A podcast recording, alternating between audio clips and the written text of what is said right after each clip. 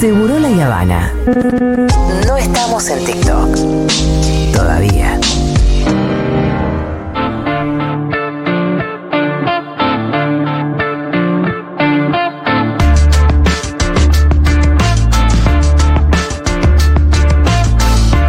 Bueno, muy bien. Eh, el Pitu en este, mm, este propósito que se ha dado Nueva tarea. de recorrer a los distintos candidatos en un año electoral, Es como un recorrido por el tren fantasma, más o menos. Sí. ¿No? eh, hoy se va a dar la tarea de perfilar al candidato Javier Milei. El demonio, Milei. Ay, qué miedo que tengo. Sí. Da miedo, Milei. A mí, Vamos. lo que pasa es que más allá de lo que cual sea cual sea el destino, Sí. Si acaso el destino de Milei es que sea presidente de la nación o qué, es esta sociedad de mierda. en realidad estos medios, perdón, me voy a, me voy a corregir, no sé si sea, pero estos medios chotos lo han puesto a Milei en Sí, un lugar de relevancia, sí, sí, sí, a fuerza de minutos al aire, horas al aire. El primer día medio tras que le daba una nota, adivina quién fue. A ver, América. No, La Nación. Ah, mira. Y claro. Sí, sí, sí. Podría haber sido América, ¿eh? Sí, Digo, claro, por- más claro. por una cuestión estética. La Nación y Infobae. Ahí arrancó. Por ese lugar. Bueno, Javier Milei, vamos a hacer el perfil de Javier Milei, como bien dijo Julita, en esta idea de perfilar a los eh, precandidatos a presidente de, de nuestro país. Javier Milei nació en el barrio de Palermo el 22 de octubre de 1970. Hijo, su padre es un, un empresario de transporte de pasajeros. Cuando fui a investigar un poco más, tenía un micro. Ah. Tenía un micro, Tenía un hacía, micro. sí, hacía viajes Empresario. escolares. Pero ve que Milei quiere Pero ser hijo de empresario. Claro, se manda a su propio Entonces relato. él dijo, mi padre es empresario de transporte de pasajeros. Cuando fui a buscar un poco más adelante era la otra, eh, tenía un micro escolar, más o menos. Su madre era ama de casa, eh, tiene una hermana menor llamada Karina, con la que asegura tener una relación muy estrecha, después vamos a ver. Javier realizó sus estudios secundarios en una escuela del barrio de Villa Devoto, Cardenal Copelo. Posteriormente se mudó a la- con su familia a la localidad de Sáenz Peña, en la provincia de Buenos Aires. Eh, ahí en una entrevista afirmó que eh, eh, él. Pará, perdón, me perdí. En una entrevista Sí. afirmó que, que intrigado por. Claro. Cuando él empieza sus eh, inquietudes económicas es porque él ve la tablita de Martínez de Oz, Ajá. ¿no? Y la hiperinflación. Entonces, en ese momento de tanta turbulencia económica, él decide estudiar economía, empezar a incursar en los estudios económicos. Más adelante, mientras hacía los estudios económicos, allá por el año 1987, fue arquero del club Chacarita. Ah, sí. Eh, atajó ahí en el Club Chacarita algunos años. Dice que tuvo una buena performance, fue buen arquero. Yo estuve eh, tratando de, de- de- de ver un poco cómo se desempeñó. Llegó creo que hasta la séptima del Club Chacarita Junior.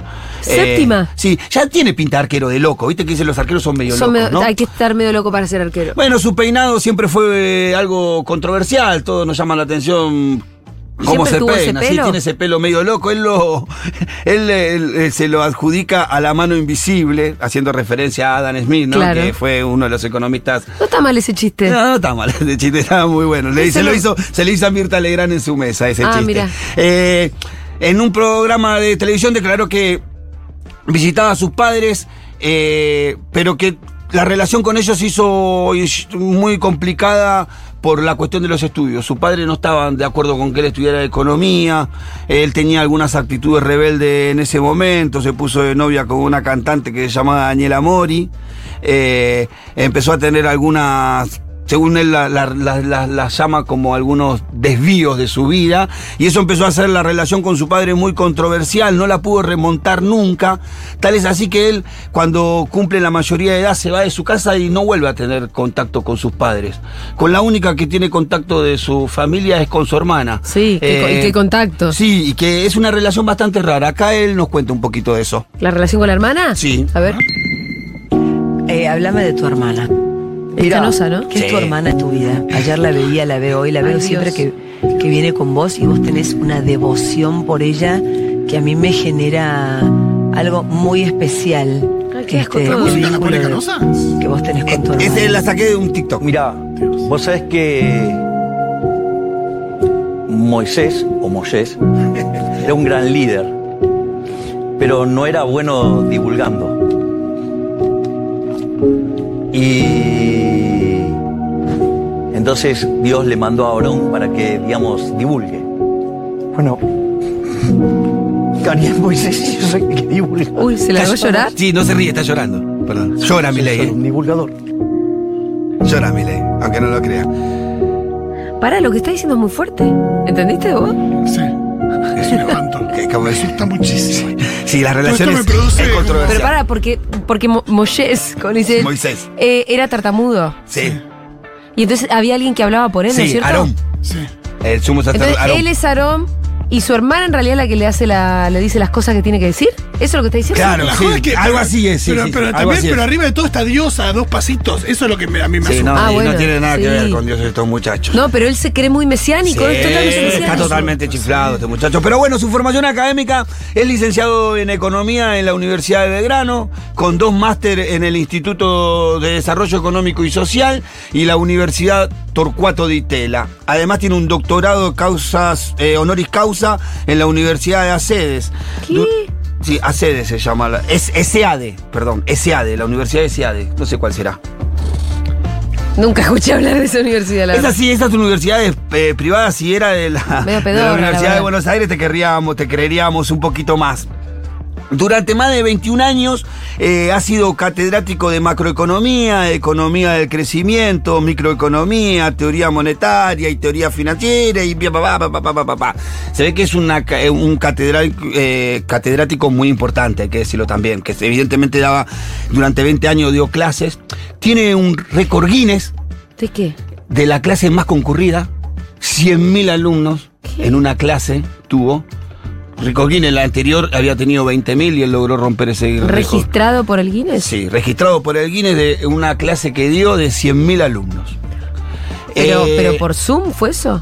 No sé, no dice específicamente cómo fue, no puedo averiguar eso, ni tampoco me interesó mucho, pero dije que Sí, raro. sí, acá lo tengo, acá lo tengo. Ahí lo tenés, a ver, Fito. Eh, ni Joseph Stiglitz ni Paul Krugman, dice acá, lo hicieron, eh, cronista.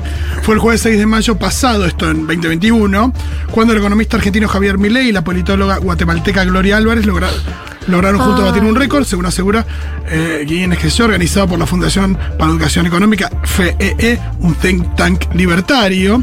Participaron de lo que aseguran fue la clase de economía más concurrencia, unas horas antes del inicio del evento. Los inscritos al seminario eran 100.000, todo esto online, ¿no? Bueno, Online. Y sí, si no, ¿dónde juntas 100.000 personas? Claro, bueno. Hay que darle sí, seguramente fue Dos online. River la clase. Sí. Bueno, eso es uno de los recordines. Dice que es profesor del Tantra. Tiene Posta. que puede estar tres meses sin eyacular. Así lo dijo él en una mesa de entrevista. Eh, en su carrera profesional. Pero eso no es el Tantra. Es, es No, sexo tántrico. tiene- Sexo- sexo, sexo tántrico tántrico. tiene el tema de la prolongación del placer. Es eso. Sí, ya sé, pero estar tres meses sin eyacular, Bueno, eso pero- son tres meses. pero. Eso es otra cosa. Pero él lo, lo pone adentro. Se ve que el sexo Eso- trántico implica eso, no eyacular, eh, no, no, no hay contacto. Explicaba en la, en la nota, yo fui a la nota.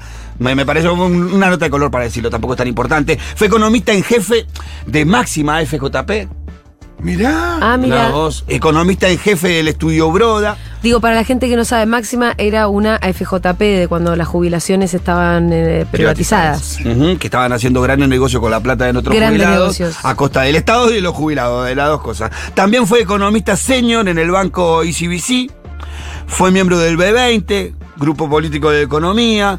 eh, pero después tuvo su primera incursión en la política. Que ya apareció por el lado oscuro, porque fue consultor o asesor de Antonio Domingo Bussi, el dictador genocida. Eh, ahí se fue, se fue desarrollando su vida en, en- en la vida privada, hasta que el 9 de diciembre eh, se fue como asesor de Eduardo Ernequian en la Corporación América, en un holding que, que él venía administrando, que es dueño de los aeropuertos 2000. Y ahí se mantuvo siempre como asesor económico de las distintas empresas, de estos grupos y de algún sector político muy vinculado con la dictadura Yo militar. no, no entiendo cómo le dan bola a este No, loco. pero y fíjate que. Hay gente que, hace ahí- negocio en serio. y- no, y fíjate que ahí está, está lejos, digo, perdón, no está nada lejos de, de, de fondos del Estado también, ¿no? Sí, claro, sí. No, claro. Está muy cerca de. Eh, sí, Aeropuerto 2000 está muy vinculado con el Estado, eh, son socios, Ernequian con el Estado en Aeropuerto 2000. Después empezó a... ya va a ser- Digo, perdón, con la nuestra, la, Sí. este, todas esas eh, asesorías Sí. de mi ley. Con la de los contribuyentes, como diría la señorita. Ya cerca del año 2012 empezó con unas salidas mediáticas, eh, haciendo algunas columnas. Y como te decía hace un rato, arrancó por el diario La Nación y El Cronista. Y tiempo después empezó a hacer también notas sobre economía en el diario Infobae. A partir del, del año 2014 empezó a tener más... eh, ma- más eh, asiduamente fue, empezó a ir a los programas de televisión y de radio. Eh, más tarde, durante el gobierno de Macri, fue invitado a distintos medios de comunicación para que brindase análisis sobre la coyuntura económica y ahí empieza su salida a la vida mediática y política. En este momento no sabíamos que iba a terminar en la política, pero por lo menos empezamos a conocer de Milei. Yo lo conocí ahí en estos años, que empezó a dar vueltas por los canales de televisión. Más tarde, como no se conformó con su vida, con su vida mediática, empezó a incurrir en la política. Antes, antes fue anfitrión de su propio programa de radio que se llamaba Demoliendo Mitos. Y en el 2018 debutó como actor. ¿Qué? Sí. ¿Haciendo qué? Como actor en su propia obra de teatro llamada El Consultor de Miley. ¿Sabe quién lo dirigía? Nito Artaza lo dirigía. Ah, muchachos, eh, estamos todos. Pero bueno, empezó a intur- Estamos todos. Estamos todos, pongan los videos. Bueno, y empezó ahí con su vida mediática a criticar muy fuerte al gobierno de Cristina, también al gobierno de Macri, porque él empieza durante estaba el gobierno de Macri. Y ya por el 23 de febrero del 2019, en un acto político en la capital federal, Javier anuncia su afiliación al Partido Libe- Libertario, donde en el mismo acto, Pero el partido existía. sí, pero era muy chiquito. Mirá tan chiquito que era que en el mismo acto en donde Milei se afilian, en ese mismo acto lo declaran presidente. Y arranca la política con su grito de guerra preferido. Acá lo vamos a escuchar. Sí, zurdos hijos de puta, tiemblen. La libertad avanza. ¡Viva la libertad, carajo! ¡Vamos! Así arranca Milei la política. Corran zurdos de mierda. Candidato a diputado por la ciudad de Buenos Aires, le va bien. La verdad que hace una elección bastante sorprendente. Todo nadie esperaba que él sacara cerca de los 20 puntos La en la ciudad de Buenos Aires. Algo, algo más de 360 mil votos en la ciudad de Buenos Aires. Con su compañera de, de fórmula que era Victoria Villarruel. No, No me la acuerdo. nego- negacionista, Sí. Ah. eh, pro dictadura, eh, todo lo, lo que puede tener de malo, ¿no? Alguna, alguna dirigente política. No, no sé, no conozco mucho la historia, pero escuché decir un- cosas tremendas. El negacionismo de los 30.000, el, el- la teoría de los dos demonios, más del gorilismo rancio que te- so- solemos tener aquí en la, en la Argentina. Eh, luego de ser candidato a diputado eh, y haber hecho una elección y empezar a, per- a perfilarse como un terciario entre el. Entre en ese momento era Cristina y Macri, ¿no? Y Milei aparecía como alguien que podía romper con eso, empezó a ver las posibilidades de ser candidato a presidente de la nación. Hace poquito se lanzó, eh, como precandidato a presidente de la nación, con algunas propuestas. Como todo candidato tiene alguna idea de sociedad. Una sociedad muy particular en sus expresiones políticas. Eh, mientras hay espacios políticos que militamos por la igualdad, militamos por una sociedad con mayor oportunidades, que los contenga a todos, que todos seamos parte, mi ley, sin embargo, empieza en una sociedad en donde algunos son superiores a otros. Mira. Somos superiores estéticamente. Esta famosa. Miren lo que es New York, miren lo que es Cuba. Sí, digamos, yo no conozco gente yéndose de New York para Cuba. Todos se quieren ir al maldito capitalismo. Sí, digamos, es más, o sea, estéticamente hemos sido superiores siempre. ¿Cómo eran los edificios de la Unión Soviética? Eran grises, oscuros, sin ventana, no les daba la luz. En cambio, del otro lado que teníamos, teníamos al Guggenheim. Sí, tenemos las Torres Gemelas. Sí, el edificio Chrysler. La- el- Qué loco que está. Sí, está muy loco. Se declara. está re loco el chabón. Como bien lo, lo escuchamos acá, se declara capitalista, libertario. Él se declara libertario dentro de la- lo vimos. el- lo que quieren ir, creo que está la, la- la columna de los libertarios en Spotify, está. Lo que quieren ir a ver qué, qué línea interna de libertario tiene Milei. ¿Te acordás que una vez lo hablamos, que era ser libertario? Él se dice an- anaquinista de- de- te- teóricamente, pero la realidad es anarcocapitalista. La diferencia entre uno y otro que quieren un Estado, uno más chico que el otro. Algunos quieren Claro, un Estado que eh, solamente te meta preso, te juzgue y te cobre impuestos, y el otro no quiere ni eso. Él dice que en, en- en su mundo ideal ni eso, pero Claro. que entiende que en este mundo tiene que haber todavía, qué sé yo, un Estado que se haga cargo de los semáforos, digamos. Sí, claro, algo- algunas cosas. Pero porque, porque se rinde. Porque en su conciencia ni eso tendría que estar. Cada uno se arregle con lo que se pueda. Como todo candidato tiene una idea de la economía. Tiene una idea de una economía liberal, abierta, permisiva, libre de hacer cualquier cosa. Sin Estado. Sin Estado. Y llega a estos rasgos de locura. Mira, escucha. hablar contra ese benchmark, digo, parece muy abstracto, en especial en el estadio de donde está la sociedad argentina hoy. Digo, es una discusión filosófica que Digo, yo, digamos, o sea, ni siquiera, digamos, sé cuánto estamos preparados para esa discusión filosófica, porque hay cosas mucho más tangibles. Pero la respuesta no es no. Si te preguntan, ¿no, estás de acuerdo con no, la venta depende, de niños? No, porque depende, digamos, depende en qué términos estés pensando. Tiene que ver con lo que decidió la sociedad y cómo la sociedad piensa determinadas cosas y, de- y determinar esas reglas de juego. La mayoría de las personas que yo conozco, si vos estarías de acuerdo con, con legalizar el- la venta de niños, te diría no. No, me parece un espanto. Yo Ya, te lo pregunto yo, a vos, digo, a ver, yo, yo no, digamos, si yo tuviera un hijo no lo vendería. O sea. pero ¿y si otro quisiera? Pero de vuelta, y digamos, si no es la sociedad en la que estoy discutiendo, no es la sociedad en la que estoy discutiendo. Sí, sí, la pregunta Igual, era bueno, si estaba eh, de acuerdo en la venta de niños. Sí, esta es una. es como un ejemplo muy extremo, donde Milei muestra, aprobando ese ejemplo extremo, que él sí estaría dispuesto a decir: mira, si yo contrato a una persona que está dispuesta a trabajar por 10 pesos durante 50 horas semanales sin mismo. ningún tipo de beneficio, bueno, es un, es un contrato entre esta Es un persona y yo. entre partes. Nadie se tiene que meter. Nadie se tiene que meter, mucho menos el Estado.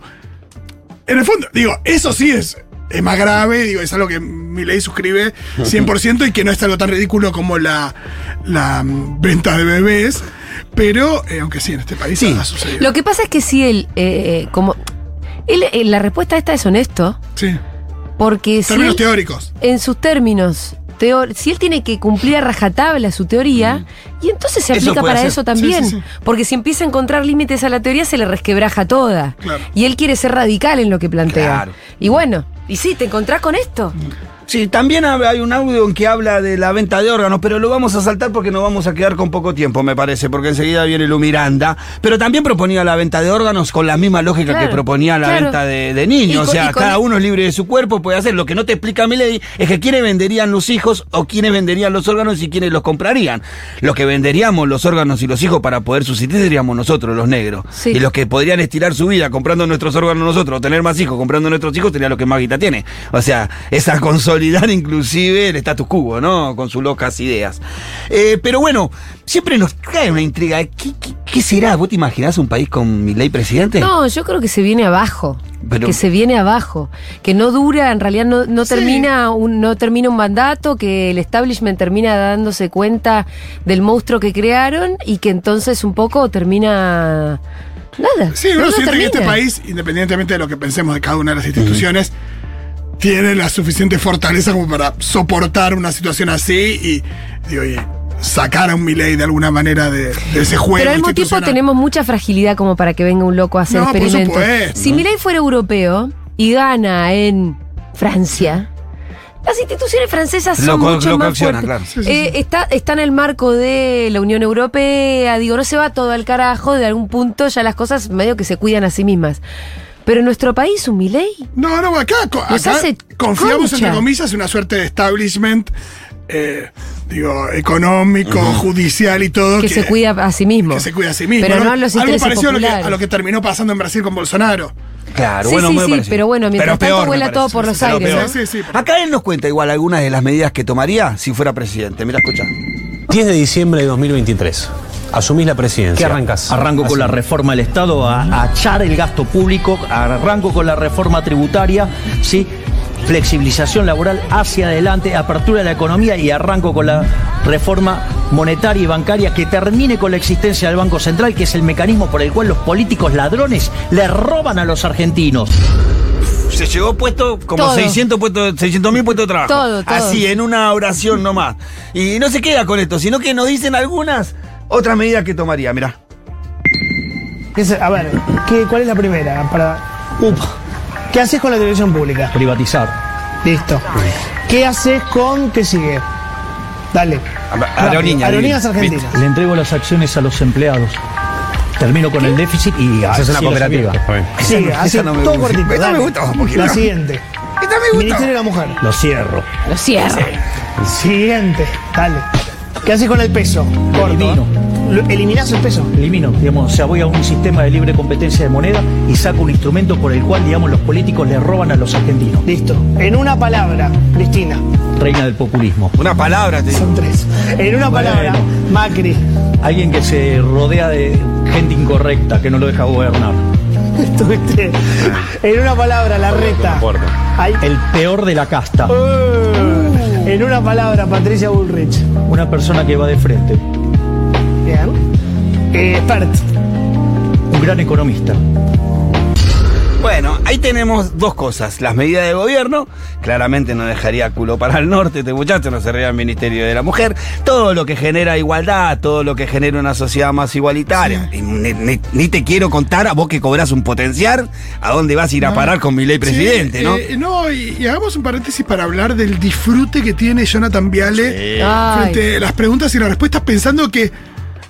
No sé, o que eso es rating, o que es divertido, o hasta compartiendo alguna de O las ideas. Por ahí, compartiendo las ideas, por ahí no todas, pero sí algunas.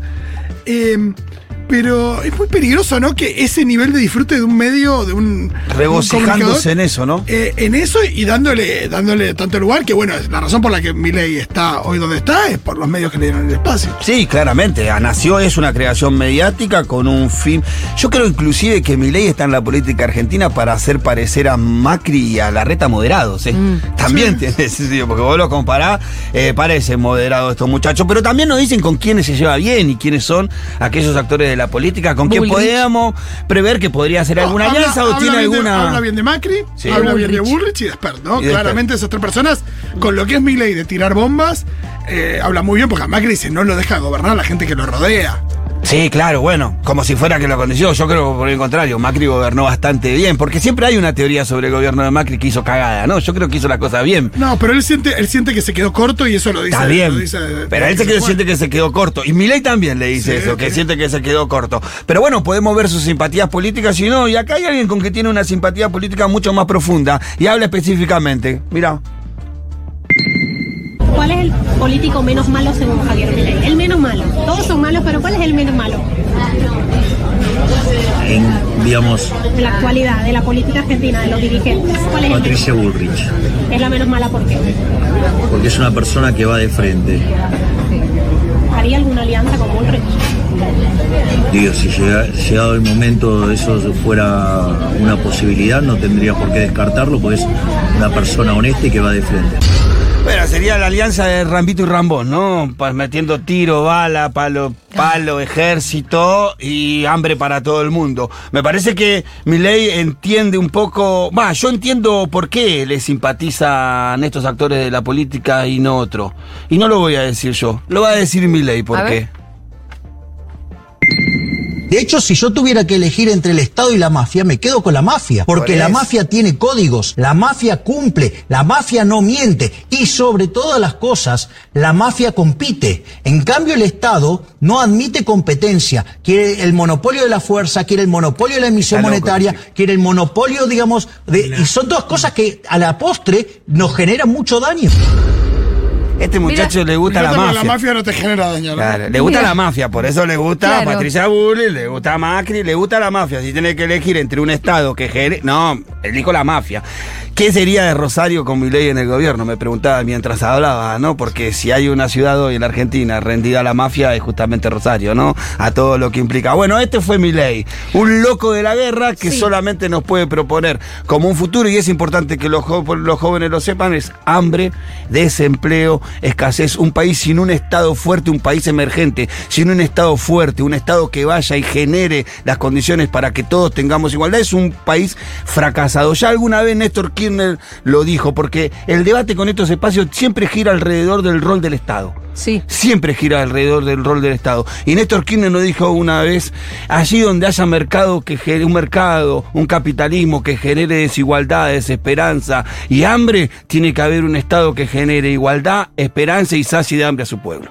¡Bravo, Pitu! ¡Bravo! ¡Pitu, presidente! Ay, Dios, Che, ¿cuándo? eh, te agrego esto. Sí, lo que quieras. Citando a una vez uno de nuestros entrevistados en el móvil y también parafraseando un poco a Nico Quiato, a Milei nunca lo hemos vi- visto gobernar nada. Nada. Ni su casa, porque me parece que la gobierna su No hermano. lo vimos gobernar nada, incluso en su rol de diputado no fue nunca. No, No, no, Y no cuando fue fue a hacer show y escándalo. se fue antes. No presenta proyectos de ley. No, nunca terminó una sesión. Nunca termina una sesión, no tiene ni paciencia para terminar de, de- de entender los temas que se tratan de una sesión, votar, lo que fuera. Ahora, hay gente que dice esto, me intriga, Sí. No. El pibe del móvil, Okiato dice, bueno, vimos a uno, son, vimos a los otros, son todos chotos, a Milei no lo vimos. Digo, me intriga. Yo nunca. ¡No me intriga! Por eso, yo nunca vi una cebra pilotear un avión. Pero te No me intriga. te- Pero no me intriga. Claro, pero te intriga como te intriga una película de terror. La querés ver, pero no la querés vivir. Flaco, yo estoy seguro que es eso. Ahora, es tremendo que haya gente que piense que puede votar con intriga. ¿Intriga? No, No, no, es un peligro. Pero aparte de yo quiero ver, es quiero ver qué pasa si eh, Benedetto y la, la, Claro. No si esto. Bueno, eh, lo que va a pasar es que se, se nos derrumba el país. Sí, acá lo a mí él, eso ¿eh? no me intriga. Lo contó él acá, lo quiere ir. Pero bueno, hay, es, digo, si lo escuchamos en un móvil, lo escuchamos a, a Nico Quiato, debe haber más de alguna persona que piense, bueno, me intriga, nunca lo vi. ¿Cómo podría ser? Como si fuera gobernar un país, eh, tener un chiche que se rompe y se- al otro día se vuelve a comprar. En fin, gracias Pitu. De nada. Ya viene Lu Miranda.